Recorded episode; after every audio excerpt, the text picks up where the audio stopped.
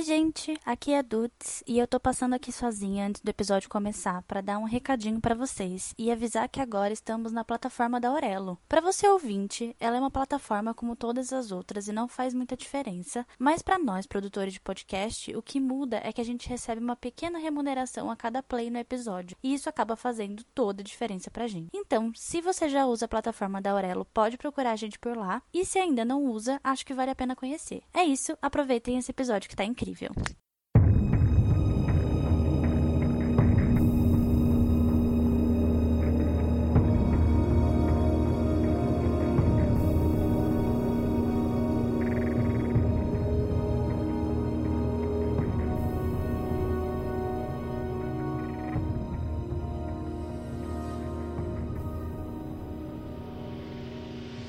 Oi, pessoal, eu sou a Dudes Oi, eu sou a Paloma e esse é o Scalicast. O episódio de hoje é mais um episódio que faz parte do mini especial, entre aspas, de Halloween que a gente tá fazendo por aqui. Inclusive, a gente tá participando do Outubro Assombrado, né, com os outros podcasts que a gente já postou lá no nosso Instagram. Se você ainda não sabe, a gente fez um post explicando um pouco sobre o projeto lá no nosso feed, então vai lá dar uma olhada. E aproveita e dá uma olhada no Instagram em si, porque ele é ótimo. Eu me orgulho muito do que eu faço. Ele é bonito demais, gente. Abre o perfil para você ver as imagens se conectando, é lindo. Tem que ver. O episódio da semana passada, ele foi bem legal, teve a participação da parte dos Reis Perfeita. A gente falou sobre Verity e sobre a lenda da La Llorona. Foi muito legal, gostei bastante de fazer essa pesquisa. Não gostei muito do filme, pois medrosa. Aí, né? Hoje também é bem especial, porque é o primeiro episódio de livro nacional daqui do podcast, né? Inclusive, a gente tá aceitando dica e a gente já anotou outras outras dicas pra gente ler em breve de outros livros. Eu acho que é sempre legal quando a gente pode ler autores nacionais, né? Mas como a gente quase nunca lê nada de terror, esse é o primeiro mês, então foi um pouco mais fácil de achar para esse mês, né? Os outros tá meio. Não tem tanto assim que a gente consiga achar, né? Pelo menos se, se tiver bastante, é um problema de divulgação, né? É, se alguém souber, manda nos comentários, manda no Instagram que a gente vai adorar. O livro que a gente escolheu é o VHS, que é a abreviação para Verdadeiras Histórias de Sangue. É de autoria do paulista César Bravo e ele foi publicado pela Darkside em dezembro de 2019. Então ele é bem. Assim, ele não é bem recente, porque vai fazer um ano, mas. É recente, porque de março até agora não aconteceu. Faz três meses que lançou o livro, teve nem ano. Faz três meses, exatamente. e antes de começar e efetivamente falar do livro, eu acho que é legal piramidar aqui bons autores sempre que a gente pode. Então, a gente deixa aqui duas indicações de coletâneas nessa vibe de assombração e Halloween para vocês lerem, não só agora, né, mas em qualquer mês. Então, a primeira coletânea que a gente vai indicar é o Perigo Garotas Unidas, que é de quatro autoras: a Babi Dewitt, a Daisy Dantas, a Iris Figueiredo e a Sofia Soter. Ela é mais voltada para o YA. E Quatro Minutos para Meia-Noite, que é da Bárbara Moraes, da Roberta Spindler, da Sol Quioro e do Vitor Castrillo, ambas da agência Página 7. Então, são publicações independentes e eu acho que é muito importante a gente apoiar publicações independentes, assim, sempre que a gente pode, né? Porque não tá fácil ser autor no Brasil. Os links vão estar no nosso Linktree e na descrição do episódio também. Agora falando do livro de Verdade Verdadeira, eu acho que o ponto mais alto dele é a estrutura, de longe assim. E embora eu goste muito dos projetos bem diagramados da Dark Side, não só da Dark Side, mas assim, a gente fala de Dark Side porque é a maior referência que a gente tem aqui no Brasil no momento mas projetos muito bem diagramados no geral, assim. Eu acho que esse é um dos principais casos em, em, que a diagramação ela de fato fez a diferença, porque o livro ele é dividido em contos e ele é todo diagramado como se ele fosse uma fita VHS. E é de uma locadora que os contos partem. Tipo, o primeiro conto é de uma locadora. Mas antes mesmo do primeiro conto, a gente tem uma introdução da cidade onde a história se passa, que é Três Rios, no interior de São Paulo. É uma cidade fictícia e o autor ele constrói todo um ar macabro e esquisito na cidade através de matérias de jornal antes da história começar. E eu achei isso muito legal, porque o conceito todo do rolê é que tudo em Três Rios é uma lembrança coletiva. Então, nada vai ser de fato apagado, mesmo se você devolver uma fita pra locadora, que é o mote do primeiro conto, ou gravar em cima. Tipo, é uma história só. E assim, sem querer desmerecer os outros contos, que eu achei ótimos, inclusive fica aqui o spoiler, entender essa parte do conceito e ficar imersa na cidade foi a minha parte favorita, assim, do, do livro. Primeiro que eu a carioca lesa, eu só reparei que era uma cidade fictícia quando eu li a Duda escrevendo no roteiro e eu fiquei, mas Três Rios existe. Depois eu raciocinei, Três Rios existe aqui no Rio de Janeiro. em São Paulo, no caso, não existe. Besta. Então, pra mim, tipo, eu tava lendo falando, ah, três rios, né? Existe. Então eu acho que eu tive uma concepção completamente diferente. Porque eu tava lendo, tipo, como a cidade de três rios existente no mundo. Entendi. Que legal, ele pegou a cidade, tipo, de repente ele cresceu lá ou aconteceu alguma coisa. E ele tava usando como plano de fundo. Mas não. Então eu tava achando divertidíssimo. Eu falei assim, ah, que maneiro. Ele botou as coisas pra tacar pra foder na minha cidade natal, sabe? Eu, tipo, eu sempre achei que essa cidade era suspeita na minha infância. E aí agora eu tô explicando aqui para vocês. Ah, isso é muito história de cidade do interior mesmo, né? De quando você é criança, você cresce numa cidade do interior e aí você fica com aquilo na cabeça de que a cidade tem uma história sombria por trás, não sei o quê. Tipo, até o próprio caso Evandro, que foi em Guaratuba, caso antes ele era conhecido como as bruxas de Guaratuba, né? Então a cidade tinha aquele ar de mistério, de essas merda aconteceram aqui, não sei o quê. É muito coisa de criança mesmo. Eu adoro, tipo, essa coisa que a gente tem quando a gente é criança, que tudo parece meio fantástico, tudo é muito suspeito. Uhum. Eu lembro quando eu era criança, eu e minha irmã, a gente no, no colégio, os nossos coleguinhas, tinha um lugar que era onde ficava a sala de informática, que a gente tinha que subir uma escada e do lado tinha tipo um pátio, assim, grande, sem nada. E quando a gente olhava, tinha uma, uma janela um pouquinho distante, que sempre que alguém parava na janela fazia um reflexo de um jeito que parecia que o olho da pessoa brilhava. E a gente chamava de o cara do olho de metal, um negócio assim, porque o cara aparecia e o olho dele parecia que era de metal e a gente corria achando que o cara do olho de metal ia pegar pegar a gente e, tipo, ia ver a gente ali no, no negócio. E a gente, tipo, saía correndo. Agora, crescida, eu falei, é um reflexo, burra. Eu estudei em escola de freira um tempo. E aí a gente tinha isso com várias salas lá no, no colégio. Porque eu não sei o que, que tem em colégio de freira que é tudo muito macabro. Então, esse colégio era de freira, inclusive. É, então, tá vendo? E aí era, tipo, sempre é, a capela, o que é meio pecado, né? Você achar que a capela é meio macabra, mas era. Vou fazer o quê? Era, pra uma criança. Aí tinha a sala de balé, a sala de natação, tudo era macabro na escola. Eu tinha uns buracos, tipo, tinha umas entradas meio, tipo, secretas da capela da escola. Sim. Que a gente ficava, tipo, nossa, se eu abrir essa porta, o que será que acontece? E nada acontecia, era só uma outra passagem. eu achava isso o máximo. Nada acontecia, provavelmente era, tipo, o banheiro, Sim. o negócio que a gente guardava vassoura. Mas a criança, ela cria a história. Inclusive, isso é uma coisa muito legal, né, desse livro, porque ele me trouxe várias várias memórias nesse sentido, assim, quase uma nostalgia macabra, assim, das, das histórias que eu ouvia na cidade, assim. É muito legal. E eu achei interessante que, por mais que seja. É anos 80? Então, ele se passa entre 85 e 99, se eu não me engano. Deixa eu confirmar aqui. Porque, tipo, anos 80, 90, pelo menos, é, tem muita coisa da nossa infância do tipo, quando eles explicam as fitas, Sim. a gente teve fita, sabe? A gente rebobinava a fita para devolver na locadora. É, e pagava multa, de fato, se, se você não rebobinasse. Então isso é, um, é uma coisa muito de tipo, ah, eu lembro quando eu era criança, eu ia na locadora, eu alugava, tipo, Titanic 52 vezes pra assistir, porque eu era uma criança esquisita. É isso mesmo, amiga. Eles passam de 85 a 95. É, então, eu acho que essas coisas deram uma nostalgia muito legal da nossa infância, Sim. tipo, pra gente que teve essa experiência. É. Que a criança de hoje em dia vai, tipo, nossa, rebobinar o negócio. Não que fosse legal na época, mas agora você fica, ai, que legal, lembra? Rebobinar fita. Exato, é, é. Não que fosse legal na época, exato. Até porque, se você esquecesse, era zero legal. e para completar, né, essa, essa parte de nostalgia, todos os contos, eles começam com uma música, né? Tipo, todo. Cada conto tem, tem, se eu não me engano, 18 contos. E aí cada conto tem uma música que meio que embala esse conto. Ela não tem exatamente muito a ver com a história, mas é muito legal. E a Darkside fez uma playlist no Spotify, né? Com essas músicas. Inclusive, mais um link que vai estar no nosso Linktree, que está movimentadíssimo hoje. Badalado. Vários links.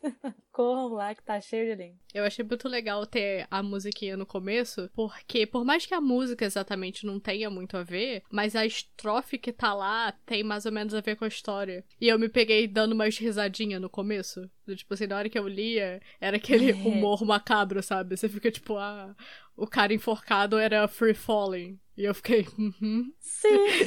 A gente meio que sabe o que esperar, né? Eu dei uma risadinha. É humor ácido. Literalmente, né? Ácido, literalmente. Bom, e aí a gente não vai falar sobre o, o, livro inteiro, né? Afinal de contas, são 18 contos, acabei de falar aqui. Mas a gente escolheu três contos, na verdade, cinco contos, né? Uhum. Pra falar sobre. E eu acho legal a gente falar, tipo, um resumo de cada conto que a gente escolheu. Mas a gente escolheu, assim, meio na, na doida, assim. Exceto os dois últimos. Aliás, o primeiro e os dois últimos. E a gente vai explicar, tipo, o, que que rolou. Então, o primeiro conto que a gente escolheu foi o Firestar Videolocadora, que é o primeiro conto que ele se passa numa locadora. E ele é basicamente a história de um funcionário da locadora que ele um belo dia recebe uma proposta dos sócios de catalogar as fitas que as pessoas doam para a locadora, né? Porque eles doavam fitas para a locadora e aí eles apagavam a fita e colocavam uma outra coisa, não era assim? Era, e aí assim, para você não jogar fora, você ganhava tipo um descontinho, né, sempre que você dava fita. É. É, e aí, tipo, esse era um jeito deles estimularem as pessoas a irem até a locadora e também era um jeito de prevenir que a pirataria acontecesse e rolasse solta, né? Porque você pode pegar sua fita pirata, enfim, dar, entregar pra locadora e receber um desconto enfim, tinha todo um esquema lá. E aí, um belo dia, esse funcionário, ele recebe uma, tipo, um apanhado. É, um apanhado de, de fitas para ele catalogar. Então, é, é, um serviço meio simples, né? Você só colocava a fita, assistia, via o que que tava lá, catalogava. Claro que tem toda uma outra nuance macabra do que eles iam fazer com essas fitas, mas aí é mais legal você lendo o conto. E aí, em uma dessas fitas, ele vê uma coisa horrível e vai até a casa de um dos sócios para falar que coisa horrível foi essa. E é basicamente isso, e é assim que a história começa. Então, a gente já tem uma coisa muito horrorosa assim que acontece de cara, e a gente já meio que sabe que vai acontecer, porque como a gente disse lá atrás, o César ele constrói a atmosfera da cidade de um jeito que a gente sabe que essa cidade é o próprio Chernobyl, assim. Só acontece coisa bizarra. Então a gente já tá meio que esperando que vai acontecer uma coisa muito bizarra e assim, de fato acontece. É, porque quando você olha o nome dos contos, você já fica.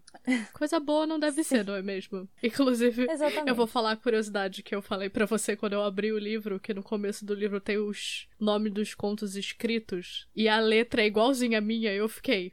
Sim! Infelizmente, Ai, eu amo. tem o capeta dentro de mim, porque a letra da, do, do negócio é igualzinha a minha. Eu falei, eu é escrevi no VHS, na verdade. Eu amo. Inclusive, ah, esse projeto gráfico é perfeito, assim, assim como todos, é perfeito. Sim, tudo é lindo. Tudo é lindo. E macabro. No final do livro tem do tipo, ah, rebobine sua fita, sabe? Ai, sim, eu amo. E, os, e tem os apoiadores. Pô, no final do livro tem apoio. Rio, Rádio Vale do Rio Verde, que é de Três Rios e a Firestar Locadora. Como se existisse! Sim, perfeito. Aí o segundo conto que a gente resolveu ler foi o conto 5, chama Bicho Papão. Ele é infinitamente mais pesado do que todos os outros. Assim, mesmo, assim, ele é infinitamente mais pesado que todos os outros. E é, é muito difícil falar dele sem spoilers. Mas é basicamente um homem tá preso no porão de uma casa e ele é basicamente torturado. E aí, ao longo do, do conto, a gente descobre por que, que ele tá lá, o que foi que aconteceu e como que ele vai sair dali, se ele vai sair dali. Eu acho que é só isso que dá para contar, sem, sem muito spoiler, assim. É, eu achei interessante que se você ler com atenção, você vê que a história desse conto aparece no, no primeiro conto. Eles comentam no meio. Sim Aí, é. na hora, você já fala, ah, foi isso que aconteceu. Mas você tem que estar tá ligado nos nomes da galera. É, tem esses, esses meio que easter eggs, assim, porque o fio condutor de todos os contos é, obviamente, Três Rios, né? Então você sabe que todas essas histórias, elas se passam no mesmo lugar. Não necessariamente no, no mesmo período de tempo. Tipo, no mesmo ano, por exemplo. Mas elas se passam lá. Então, se você prestar atenção, uma vai citando elementos da outra, assim. E é muito legal porque não é forçado. É, é um, mais um jeito de você entender na sua cabeça e costurar todos os personagens e todas as memórias dessas pessoas da cidade. Eu achei muito legal que na hora, tipo, você tem um spoiler, não um spoiler exatamente, mas tipo, na hora que você vê o nome e você já sabe o que aconteceu, você fica tipo, ai, ah, que legal, sabe? Tipo, eles vão contar essa história. Sim, sim. É muito legal. Você sabe que você vai descobrir que história foi essa em algum momento. Aí o outro conto que a gente resolveu falar foi o número 14, que é o peso do enforcado. A gente escolheu mais pelo nome. Pensou, ah, esse nome é muito legal. A gente ficou chocada. Falei, olha só, o peso do enforcado, que interessante. Vamos ler este. a gente escolheu esse para falar sobre. Também é uma história simples, é sobre um cara que ele foi condenado à morte em algum momento da vida dele ele tá se preparando para ir à forca. É isso. Ele tá se preparando para ir à forca e aí ele finalmente vai à forca e aí vem aí.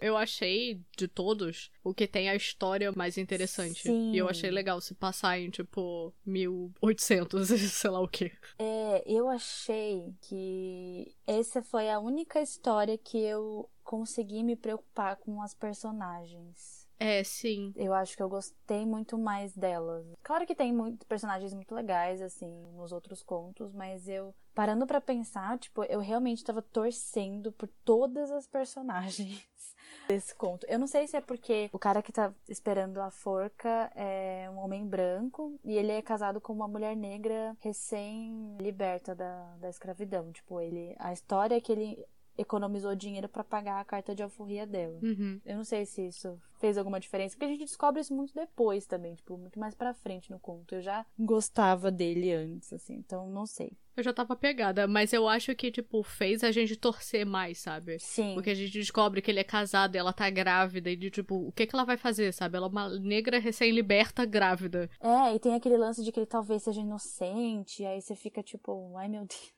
Enfim, e aí a gente pegou para ler também e para falar aqui os dois últimos, que é o 17 e o 18, Zona de Abate Matadouro 7. É sobre o matadouro que tem na cidade de Três Rios, porque o lance é que a cidade ela é muito forte no agronegócio, na pecuária de, de corte, enfim, na produção de carne no geral. E aí o lance é que a cidade ela alimenta é, a si mesma e os municípios vizinhos. Então ela é muito forte nesse sentido e a gente descobre que tem alguma coisa esquisita acontecendo lá. Isso não é um spoiler, tipo, isso é uma coisa contada no começo do livro, lá naquela parte que ele tá falando as matérias dos jornais sobre a cidade, porque ele fala, né, da história do matadouro e que as pessoas ouvem gritos esquisitos de lá, é de noite, não sei o que, tem uma coisa toda esquisita. Então, nesse conto, a gente descobre um pouco mais sobre isso. E o último conto, que é o HSBF6X, ele é um grande discurso do vilão, né? Sim. tipo, aquele momento do filme que o vilão tem o um mocinho aprisionado e ele vai falar todo o plano dele, é este conto. Sim. e aí eu comecei não curtindo tanto, mas ele termina de um jeito muito legal. Então, acabou que ele me venceu aí. Porque, no geral, eu não gosto muito de discurso de vilão. Então, eu tendo a não, não gostar tanto. Mas acabou que ele termina de um jeito legal e, e aí esses dois eles meio que amarram as pontas de tudo que é esquisito na cidade. O que é muito legal. E ele faz isso, assim, do jeito mais horroroso possível. Então, é, a gente não chegou a falar no começo do episódio, mas fica o aviso de gatilho para esse livro. Porque se você é sensível a sangue, tortura, é, é, crueldade com animais, crueldade com humanos, não lê este livro. Do Matadouro, se você não é vegetariano, você vai querer ser vegetariano depois desse conto, porque, meu senhor, tudo bom? Exatamente. É horroroso. E, e assim, é horroroso de um jeito bom. Porque quer dizer que o autor ele escreveu muito bem essas emoções. É, normalmente eu não gosto de coisas muito gráficas, Tanto que, por exemplo, esse foi um problema que eu tive com Flores Partidas, da Karen Slaughter, que a gente já falou aqui no podcast. Mas eu acho que nesse caso, a gente tava no matadouro, né? É o que, que a gente esperava, sabe? Exato. Então, tanto que ele é gráfico, ele tem o um contexto. E afinal de contas, ele é um livro de horror. Então, assim. Ah, e uma coisa legal de dizer também é que esse conto do Matadouro, o Zona de Abate, ele explica o que a gente vê na fita do primeiro conto. É, os dois últimos são as explicações que a gente ganha, mais ou menos, que a gente vê na fita. Então, se você acha que o primeiro conto termina do tipo, tá, mas e aí, meu senhor? Nos últimos dois, ele explica o que, que tá acontecendo. Ele explica o que, que tá acontecendo. É muito legal isso. E ele, tirando o discurso do vilão, ele explica. Ele deixa no ar, né? Então, ele não explica de forma literal, mas ele explica do jeito que você entende. Isso é muito legal. Isso foi muito legal e contou, assim, muitos pontos a favor do livro, assim. Aí, Agora eu acho que a gente pode começar a falar de uma parte mais geral e com spoilers. Então, se você não quer saber. Eu acho que a gente não vai falar tanto assim, até porque são 18 contos e a gente vai falar só sobre 5, mas de qualquer forma fica o aviso. E se você quer saber a surpresa do final dos contos, melhor não. Exatamente.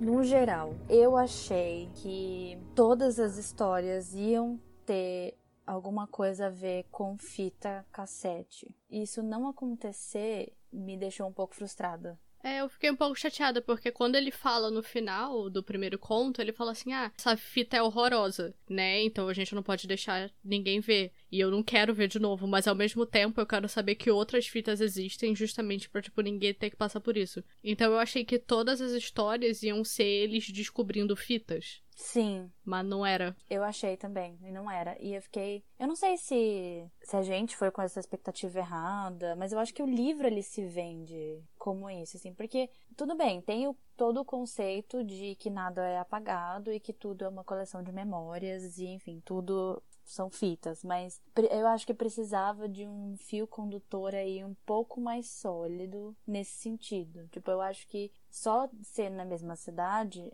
não foi tão suficiente assim para deixar a história bem amarrada. Eu tive a impressão de que o fato dele citar um personagem no outro, não sei o que, ele achou que era suficiente, mas nem sempre é, porque você nem sempre tá explicando alguma coisa que aconteceu. Tipo, por exemplo, no caso do, do bicho papão, que, tipo, já pulando pro segundo conto. Porque o conto da locadora, ele não tem muita. Ele não tem muito o que falar, né? Só achei interessante o conceito que a gente tem, tipo, por exemplo, uma coisa que acontece nos anos tipo, 80 e 90, uma coisa que ele falou assim: ah, a gente tem esse interesse de olhar a vida dos outros e tal. Então a gente vai alugar e é tipo é o que a gente faz, sabe? A gente fica vendo o vloguinho de dia na minha vida de blogueira, de essas coisas, a gente faz isso. Então eles estavam, tipo, vendo o futuro, porque a gente faz exatamente isso no YouTube. É, a única diferença é que as pessoas sabem, né, que a gente tá vendo a vida delas. Ou assim, é suspeito você pegar e, tipo, dar para qualquer pessoa assistir a sua vida, sendo que não era pra ninguém tá vendo aquilo, né? Sim. Mas a ideia é a mesma. Eles falaram assim, ai, ah, a gente descobriu que as pessoas têm esse interesse. E o garoto fica, mas pra que eu quero ficar vendo a vida alheia, sabe?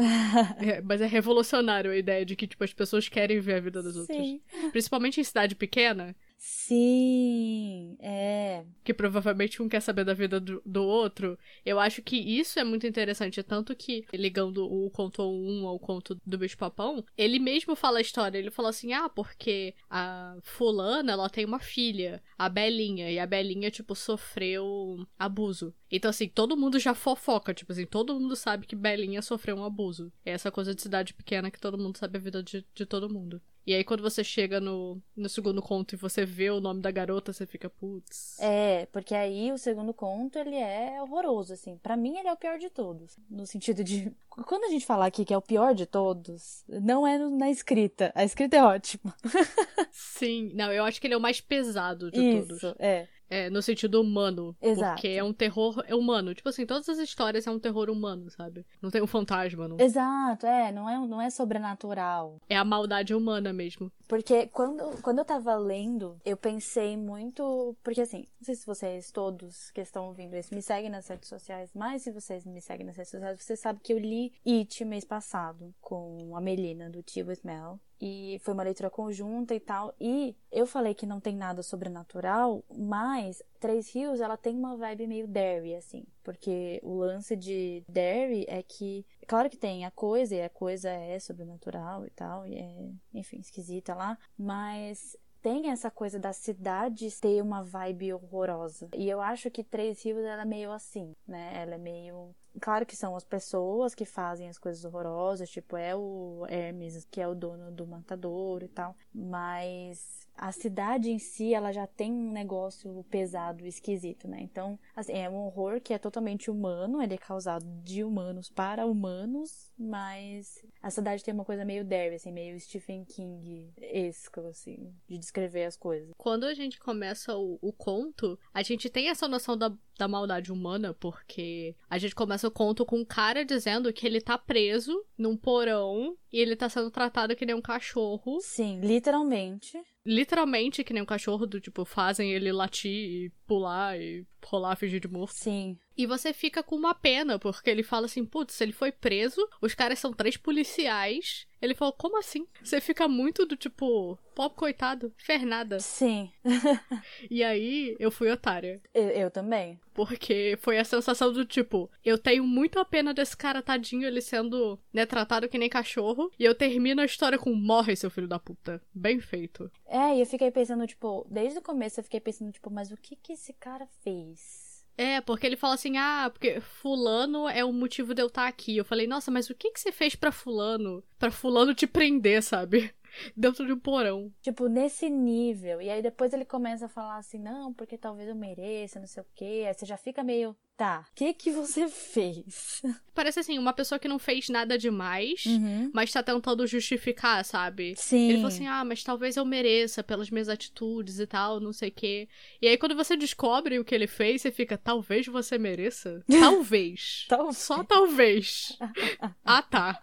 Então tá bom. É, porque a gente descobre que ele foi o cara que abusou da Belinha do primeiro conto. É, e o policial que prendeu ele é o pai da Belinha. Sim, e aí ele fala que a menina ela tentou se matar algumas vezes e a, a, vida dela tá um inferno, não sei o quê. E aí, assim, obviamente eu não sou a favor da tortura, mas quando você descobre essas coisas, você fica um pouco balançado, não é mesmo? É, eu sempre fico pensando assim, imagina você descobrir, tipo, a sua filha, sabe? Se você sabe aquele cara abusou da sua filha e destruiu a vida dela, tu não ia querer prender ele no porão? Eu ia.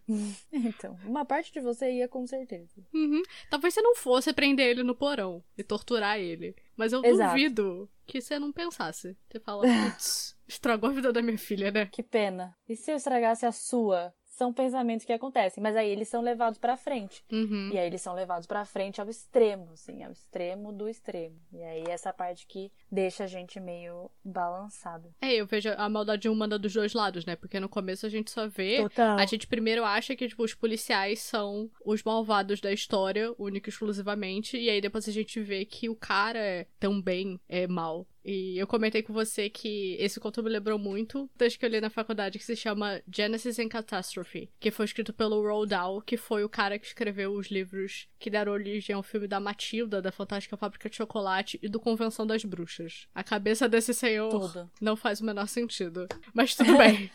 e assim, eu não vou contar o final da história, porque eu acho que você tem que ler para ficar impactado e se sentir tão no otário quanto eu me senti. E eu fiz todo mundo se sentir junto comigo, porque eu dei esse texto para todo mundo ler. Eu falei, lê na minha frente, porque eu quero ver a sua cara de otário no final. Mas basicamente é a história de uma mãe que ela dá à luz a um menino. E a gente descobre que ela já teve, tipo, quatro filhos nos últimos quatro anos. E todos os quatro morreram. Então a gente fica muito sensibilizada porque ela tá tão desesperada querendo que aquela criança viva. Que a gente fica, nossa, sabe? Imagina você perder quatro filhos em quatro anos, você quer que aquela criança viva com todas as suas forças. E aí a gente descobre no final que a história é baseada em fatos. E essa história aconteceu exatamente daquele jeito. E a gente descobre quem é essa criança. E você fica, eu podia ter o quê? Matado essa criança. Teria resolvido vários problemas. Foi o que eu senti lendo esse texto. Que eu fiquei do tipo, nossa, tadinho, né? Pobre coitado. E aí depois eu descobri quem ele é. Eu fiquei, podia ter morrido, né? Interessante. Tan, tan, tan. Fica aí, gente, procura no Google. Vamos procurar então no Google.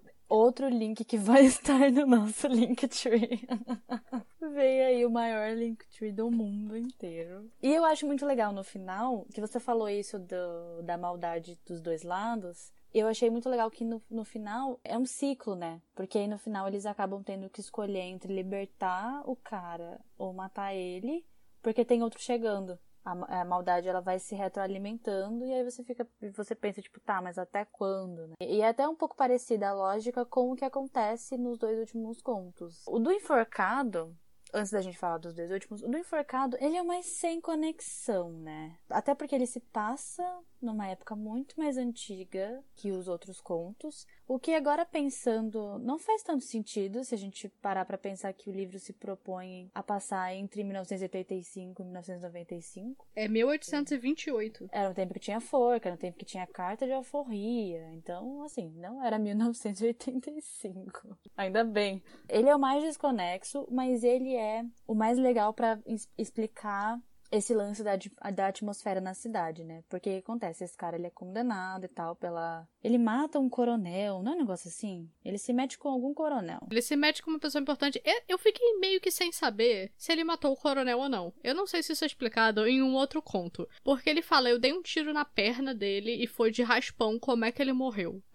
Então eu fiquei bem assim também, do tipo, realmente, senhor, como é que esse moço morreu? Tem um conto que chama Torniquete. Então, assim, talvez venha aí. Talvez dá para responder essa pergunta. Vamos descobrir. E ele é o mais desconexo desses que a gente escolheu, mas ele é muito legal para explicar a atmosfera mágica que tem na cidade, no, sentido de que coisas estranhas acontecem, porque todo o a premissa é que esse cara ele se meteu com esse cara importante e tal, aí ele foi condenado à forca, não sei o quê. O padre vai pegar a confissão dele, né? As últimas palavras dele, basicamente. Enfim, quem é católico tem isso. Eu não sei como funciona, porque eu não sou católica, mas. Não tem essa experiência. Tem isso do padre ir lá conversar com você quando você vai morrer. Independente de ser na forca ou não, sim. Isso acontece em hospital também. Enfim. O padre vai lá conversar com ele. Aí é quando ele explica isso, que ele deu um tiro na perna e passou de raspão e como é que ele morreu. É, a gente fica achando que ele é inocente, não sei o que. a gente não chega a descobrir neste conto se ele é inocente. Tem todo um rolê de respeitar a vontade da forca. E aí você fica, tá, como assim? Aí o padre fica assim, não, porque a cidade, ela não sei o quê, e a forca, ela quer o que ela quer, não sei o quê. E aí, quando eles chegam em vias de fato, de enforcar o, o menino, ele não morre. E a forca arrebenta. Porque eles falam que aconteceu isso com outro cara, tipo, a forca arrebentou três vezes, e aí ele falou assim, ah, a gente não deu atenção pro que a forca queria, era vontade e tal, não sei o quê, a vontade de Deus cortando a forca. Isso. É. E aí, todo mundo, ele dá esse discurso antes deles enforcarem o cara. Então fica todo mundo assim: é, é verdade, isso aconteceu e foi um absurdo. Eu acho que se aconteceu, vamos respeitar a forca. E fica todo mundo, né, tipo, nessa, Sim. empolgado. Aí eu já pensei: esse negócio tem que quebrar. Sim. De algum jeito. Porque esse padre não fez esse discursinho à toa. À toa, é. e aí a forca de fato arrebenta. Aí o padre ajuda ele a fugir da cidade. Assim, as pessoas elas de fato respeitam a forca, mas ele vai ter que ir embora, né? Senão ele vai ser meio achincalhado, né, na cidade. E aí ele vai embora com a mulher grávida dele. E aí a gente sabe que quem cortou a corda foi o padre. É o único conto que tem fim, que a gente sabe o que aconteceu. Se passa em 1800 e sei lá quanto, sabe? Então ele é bem redondo, ele começa e termina. Sim, porque aí a última cena é o padre colocando a Bíblia embaixo do braço e aí está escrito que ele colocou a faca que ele cortou a corda dentro da Bíblia. Ele basicamente ludibriou a cidade. Este padre é perfeito. Conte comigo para tudo, padre. Eu acho que ele é inocente. A gente vai dar um jeitinho. Perfeito. A gente vai dar um empurrãozinho pra forca decidir. Tudo! Porque eu falei, ele começou a dar aquele discurso. Aí eu falei, padre, você tem que ter um plano. Porque você não dá esse discurso, porque depois que a forca não arrebenta, tu vai ficar com cara de palhaço. Exato. Esse padre é o próprio Júlio Lancelotti, ele é perfeito. ele é tudo pra mim. E aí chegamos nos famigerados dois últimos contos o primeiro desses dois últimos, né, que é o Zona de Abate, ele é sobre dois policiais. Na verdade, um é policial, o outro ele é mais abaixo, né? Um é detetive e o outro ele é, ele é de uma patente um pouco mais embaixo. Ele é tipo um assistente, né? Do detetive. É, tipo, é um garoto. Ele tá na faculdade, sabe? Estagiário. Um estagiário de detetive, exato. Se é que isso existe. Se não existe, estamos aí criando. E aí eles recebem uma ligação de um cara que trabalha no matadouro, que é, como a gente já falou, é a fonte de renda, basicamente, Três Rios, é esse, esse matadouro. E aí o cara trabalha no matadouro e aí o detetive está investigando o desaparecimento de um promotor que estava investigando o matadouro. E aí essa pessoa liga e fala assim: "Olha, então, eu tenho umas informações e eu estou disposto a colaborar com a sua investigação, se você quiser vir aqui dar uma olhada no que está rolando". Aí ele pega este menino e vai até como chama? Ultra Carmen? É inclusive o nome do, do livro anterior a esse, do César Bravo. Também é uma, uma coletânea de contos dele. E aí, quando eles chegam lá, o cara começa a contar, tipo, várias coisas que não tem a ver muito com o que eles realmente querem saber, até que eles pegam um elevador e descem até muito embaixo, né, do lugar, num lugar que não não trabalhava nenhuma pessoa, pessoa, né, era só era tudo automatizado. E aí tem um diálogo maravilhoso que ele até fala assim, o estagiário pergunta para ele: "Ai, mas como que você descobriu isso então?" E aí o cara fala assim: "É, do mesmo jeito que vocês. Alguma pessoa sabia demais e precisava dividir este saber porque ia ser difícil carregar sozinha. E aí eles chegam neste lugar, que é basicamente um matadouro, só que para pessoas e não para bois e porco. E aí é toda uma cena horrorosa que eles veem. O conto termina de uma forma muito abrupta, com o que a gente acha que é alguém chegando e pegando eles ali. E aí a gente subentende que todos morreram. É, bem, tipo, escolha seu próprio final, mas a gente acha que morreu todo mundo. Exatamente. É, a gente subentende que morreu todo mundo, inclusive o tal do promotor que eles estavam procurando. As pessoas estão, tipo, penduradas de cabeça para baixo sem a pele. Então, assim, novos níveis. Sim. É aquele episódio de é o cara do American Horror Story, né? É o Bloody Face. Sim. E, inclusive, é essa ligação com a fita do primeiro conto, porque a fita que eles acham é justamente um desses procedimentos acontecendo. Então eles veem que eles têm uma luta que acontece e aí quando a pessoa perde a luta, aí chegam umas pessoas e começam a descascar ela por falta de de outra palavra, que deve ter uma palavra científica para isso, eu esqueci agora. Descascar é ótimo, eu acho que dá a ideia correta. É isso, a ideia é essa. Então a gente sabe que, por exemplo, aquela pessoa da fita, é lá que ela foi parar. Provavelmente a fita foi filmada lá ou nas proximidades, né? Porque dá a entender que era, um, era tipo um consultório, né? Era um lugar meio médico, assim, meio esterilizado. Pelo menos é o que eu lembro, assim, da, da fita. E aí é essa a ligação, a gente descobre que é isso que acontece na fita.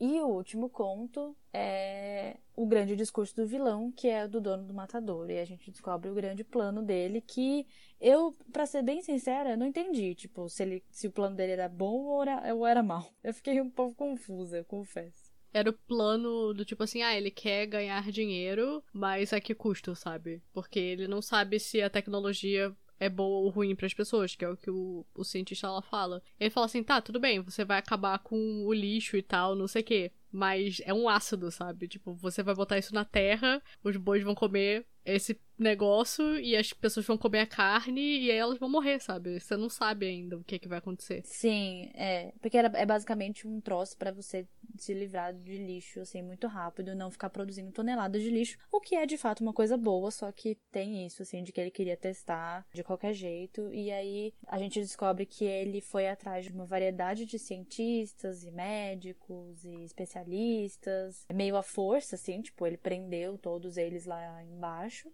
é, foi isso, basicamente. Ele prendeu todos eles lá embaixo e falou assim: ah, vamos, vamos fazer esse rolê acontecer. E aí, o último que sobra, que é o Dr. Milton, que é o personagem principal desse último conto, ele foi o que ajudou mais, assim, a fazer o negócio desenvolver. Só que, infelizmente. Não é como se, tipo, se você soubesse do plano do vilão, o vilão ia deixar você viver, sabe? Exatamente. Quando o vilão começa a te contar o plano dele, é porque acabou para você. Inclusive, tem um episódio do BuzzFeed Unsolved que eles falam que tem uma estatística de que quando você é violentada, no sentido de, de, de, sei lá, qualquer coisa, assalto, essas coisas. Quando a pessoa tá de máscara, a chance de você sobreviver é muito maior, porque você não viu a cara da pessoa, então ela não vai se preocupar. É, eu já vi vários, várias histórias, tipo, de true crime, assim, que assim, a, a pessoa nunca matava. E aí, nessa situação específica, ela matou. E normalmente era porque pegaram ele, tipo, no meio do caminho, ele não tava de máscara. Era sempre uma coisa assim. É, então. E aí é, é isso, assim. Quando o Dr. Milton é inteligente, ele sabia que ele não ia sobreviver, não é mesmo? É, mas eu fiquei meio assim, tipo, voltando no conto do cachorro. Eu fiquei meio assim, você acha mesmo que os caras iam te soltar? Você ficou preso no porão dele, tipo, dias. E você sabe o maior segredo. É claro que eles não vão te soltar, não é mesmo? E aí esse conto, ele termina de um jeito muito legal do ponto de vista gráfico, né? Porque ele é muito gráfico, porque eles vão fazer o último teste do ácido, que é basicamente o que acontece quando você derruba o ácido em matéria orgânica. Mas ele termina meio anticlimático, assim. Eu acho que se tivesse terminado no anterior, ia ser muito mais da hora. Ele também termina assim. A gente sabe que Dr. Milton morto, né? Infelizmente. Faleceu. Porque talvez se a ordem fosse ao contrário, sabe? De alguma maneira, tipo, hum... tipo, esse fosse o penúltimo e o outro fosse o último. Se desse para dar um jeito, entendeu? Porque o outro termina bem do tipo, escolha sua aventura, sabe? Que você não sabe o que, é que aconteceu. Sim, não, total. Você decide. Então, de repente, é mais interessante, porque no último a gente fala assim, ah, Dr. Milton morreu, né? E agora? Sim, é bem legal porque ele termina com um flyer do ácido, né? Então, aparentemente, ele dá a entender de que o ácido ele começou a ser comercializado na cidade. Inclusive, o ácido é o marcador de páginas que vem no livro, eu achei muito legal. Foi perfeito, porque vem um ácidozinho com sangue. Sim. Por resíduo zero. Joga em cima de você, você vai ser um resíduo zero. E tá escrito por um planeta mais puro. Tem, tipo, instruções de uso. É muito maneiro. Sim, é tudo. Eu, eu vou Vou tirar foto e postar nos stories para vocês verem. É muito legal mesmo. Eu acho que é um dos marcadores mais legais, inclusive, da Dark Side. Eu acho que essa diagramação, ela foi perfeita, assim, porque ela ajudou na imersão e no, no, detalhe, assim, foi muito, muito, muito legal. Não que as outras não sejam, mas né, essa realmente fez muita diferença. É, porque eu acho que as outras, tipo, tudo é muito bonito sempre. Mas eu acho que essa complementou a história, sabe? Ela não é só bonita, ela realmente ajudou a, tipo, você ter mais informações sobre a história. É, é quase um objeto meio transmídia, assim. Só do lance do, do negócio parecer, de fato, uma fita VHS, assim. É muito legal. Eu achei, assim, incrível. É uma coisa que não funcionaria... Quer dizer, funcionaria, obviamente, porque a história é muito boa. Mas perderia muito num e-book, por exemplo. Eu não sei como, como fazer. Mas, em contrapartida, eu acho que funcionaria muito bem num podcast. Sim. Porque daria para fazer efeito de gravação. Daria para rebobinar. É, uma coisa meio Sage, assim. Então fica aí a dica Dark Side, se você tiver afim pode ser uma mídia legal para explorar. Acho que seria muito legal se, se fosse assim. Talvez até no YouTube. Não, não sei. Fica aí a ideia, essa ideia de graça que a gente te deu aqui. Eu, tipo, contrata a gente, Darkseid. A gente faz pra você. Exato. Aí eu acho que para finalizar, eu pulei as notas, porque eu não sei muito bem como dar nota em livro de conto. Eu acabei dando quatro no Goodreads, mas assim, meio que cada conto tem tem a sua nota, né? Então fico meio assim de dar nota em livros de conto. O que, que você acha? É, eu acho que também, como a gente não leu todos os contos, a gente leu cinco de 18, eu fico meio assim, ah, mas eu vou dar nota pra nem metade, sabe?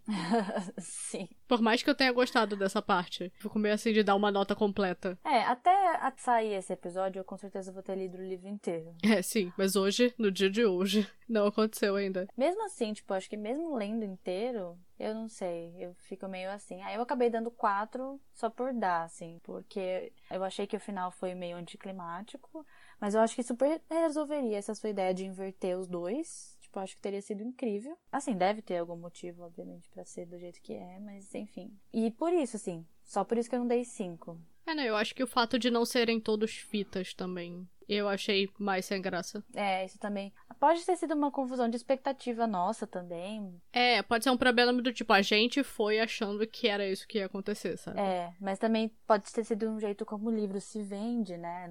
Até o formato do livro mesmo, né? Do lance da fita. Eu acho que perdeu também aí. Mas assim, no geral, se você tem estômago, eu recomendo. Ele é muito legal. Eu achei interessante que, tipo, todos eles têm uma coisa pesada, mas tem uns que são mais, uns que são menos. É, ele é bem balanceado. Tem coisas que são mais pesadas e são tipos de pesado diferente. É, pesado psicológico. O do cachorro é abuso. Isso. E aí o do enforcado rola um racismo, rola um assassinato, rola uma forca. É, um terror psicológico, né? De você saber que é inocente e você vai pra forca. É justamente diferentes tipos de pesado, assim. Ah, e no geral eu gostei muito da experiência. Achei muito legal mesmo. Eu não tava esperando tanto, vou ser bem sincera. sim. É porque eu também não tô acostumada a ler livro de terror, terror. É, sim. Então eu fui meio do tipo, vamos ver. e eu acabei curtindo bastante. Sim. Eu não fiquei com medo em nenhum momento. Eu também não fiquei horrorizada. Eu fiquei com nojo. então, eu acho que não é um livro de medo. Pelo menos eu não fiquei com medo em nenhum momento. Eu acho que é um terror mais no sentido dessa coisa de maldade humana mesmo, assim, sabe? Que eu acho que talvez devesse dar mais medo porque é uma coisa que acontece. É, então. Mas eu não sei. Mas assim, eu acho que eu tô morta por dentro. Eu sou todo tipo, ah, é mesmo. É, no final das contas, a gente tem um podcast sobre crimes, né? Então. Sim, impressionada, tipo, eu não vou ficar com medo disso e daquilo, sabe? Um fantasma ia aparecer e me dar um susto, talvez eu fique um pouco assustada. Exato. Mas, pô, ah, você jogou ácido no corpo? É uma coisa que acontece, né? Quem nunca, né? Quem nunca jogou ácido no corpo do amiguinho? A gente passa ácido na cara. Sim. É só um ácido mais forte. Então, assim, é a vida. Exato. As doidas. Alô, polícia. As doidas, doidinhas. Polícia, se você estiver ouvindo isso, a gente é brincalhona assim mesmo. Bom, então acho que temos, né? Terminando com risos. Amei, no geral amei. Leiam o livro. Bom, semana que vem a gente tem o episódio com a Esté, do Café com Crime. A gente não vai falar agora, né, qual que é o, o livro, mas enfim, é um livro muito legal que eu tava esperando para ver o filme, mas o filme foi adiado como todas as coisas que aconteceram neste ano de 2020 do Senhor Jesus Cristo. Então, tamo aí, né? Fazendo de qualquer jeito, mesmo sem o filme. O show tem que continuar. Mas vai ser ótimo. Vai ser incrível, vai estar incrível. Então, a gente tá animado. E a gente tá animado para vocês ouvirem também. Então, até semana que vem, pessoal. Continuem em casa. Passem álcool no pacote de salgadinho. Lave as mãos, bebam água. Abre a janela pra tomar um solzinho, porque eu imagino que tá todo mundo sem vitamina D. Exato. Passa um protetor solar nessa sua cara. Se você trabalha com computador, especialmente. É, a gente inspirada no conto que o moço contratou vários médicos para resolver um problema, a gente tá aqui, bebe água, nutricionista, faz terapia. Sim. Já ser psicóloga também. Terapia. Eu amo. Inspirados pelo Hermes, só que de um jeito bom. Então é isso. Tchauzinho, até semana que vem. Tchau.